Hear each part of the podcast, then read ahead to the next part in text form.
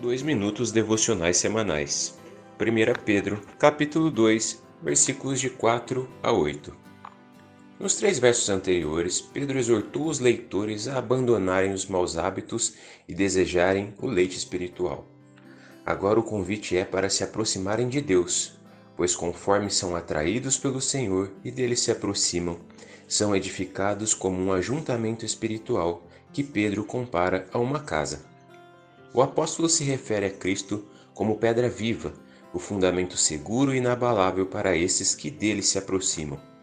Os crentes, por sua vez, são pedras edificadas sobre Cristo, formando um templo espiritual. Neste, não há mais os sacrifícios do Antigo Testamento. Os sacrifícios dos cristãos são espirituais, seus corpos, almas, afetos, orações e louvores.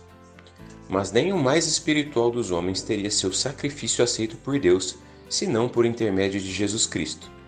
Pedro cita Isaías 28,16, onde Deus é mencionado reagrupando seu povo após o exílio.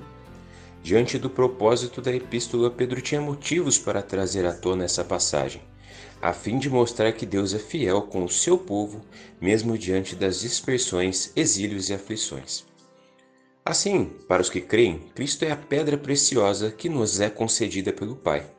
Já para o descrente, essa pedra é tropeço, ofensa e inadmissível, pois são demasiadamente apegados ao próprio ego, incapazes de reconhecer sua fragilidade, enamorados de si, em seus princípios e boas condutas, e julgam ser isso o intermediário para Deus aceitá-los.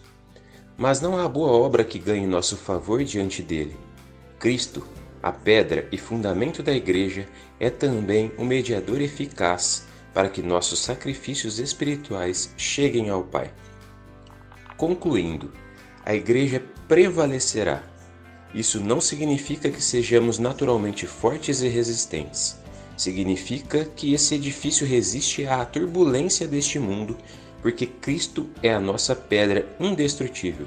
Ou seja, nossa resistência sinaliza nossa base forte. Cheguemos-nos, pois, a Cristo e assim faremos parte do edifício construído por Deus, por intermédio de Cristo e para a sua eterna glória.